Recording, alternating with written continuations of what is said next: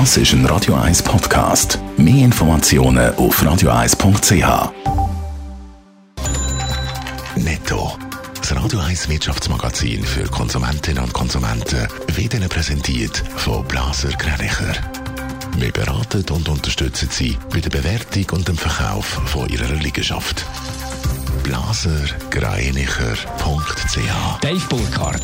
Der Schweizer Detailhandel hat das Corona-Jahr mehr oder weniger unbeschadet überstanden. Für das ganze Jahr verzeichnet der Detailhandel im Vorjahresvergleich einen realen Zuwachs von 0,8 Prozent. Das zeigen die provisorischen Zahlen vom Bundesamt für Statistik.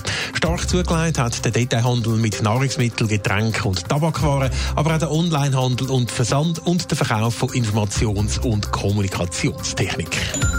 Zürcher Privatbank Julius Bär hat ein gutes Jahr hinter sich. Der Gewinn ist 2020 um 50 Prozent auf knapp 700 Millionen Franken gestiegen. Der Neugeldzufluss leitet um 3,5 Prozent auf 15 Milliarden Franken zu.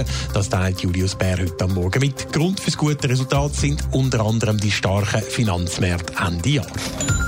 Swiss Hotel beim Bahnhof Zürich-Oerlikon wird vorübergehend ein Wohnhaus. Bis zur Sanierung im nächsten Jahr werden 250 von den 350 ehemaligen Hotelzimmer zum Wohnen vermietet. Pro Monat kostet das 790 Franken, für Studenten sogar nur 390 Franken. Da schreibt die NZZ, die restlichen Zimmer können für 50 bis 100 Franken als Self-Check-in Hotelzimmer gebucht werden. Für die Versicherer war das Corona-Jahr 2020 ein schwieriges Jahr gewesen. Ein Haufen Faktoren haben auf Bilanzen gedrückt. Die Kosten für die Privatversicherer könnten sich auf 1 Milliarde Franken belaufen, Dave Burkhardt. Die Zahl die schätzt der Schweizerische Versicherungsverband auf Anfrage vom SRF. Die Schaffen gemacht haben der Branche unter anderem einen Haufen Reiseannulationen oder auch Betriebsschliessungen. Ebenfalls zu Buch geschlagen haben Schadensmeldungen wegen Cyberattacken. Dort hat es wahrscheinlich auch wegen dem vermehrten Homeoffice einen sprunghaften Anstieg gegeben.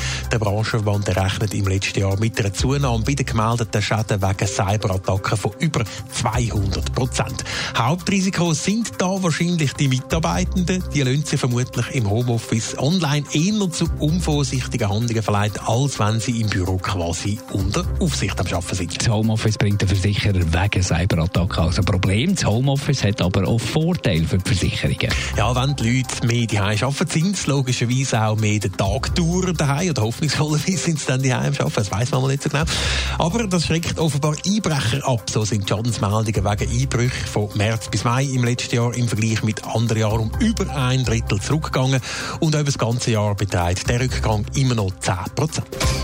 Netto, das Radio 1 Wirtschaftsmagazin für Konsumentinnen und Konsumenten.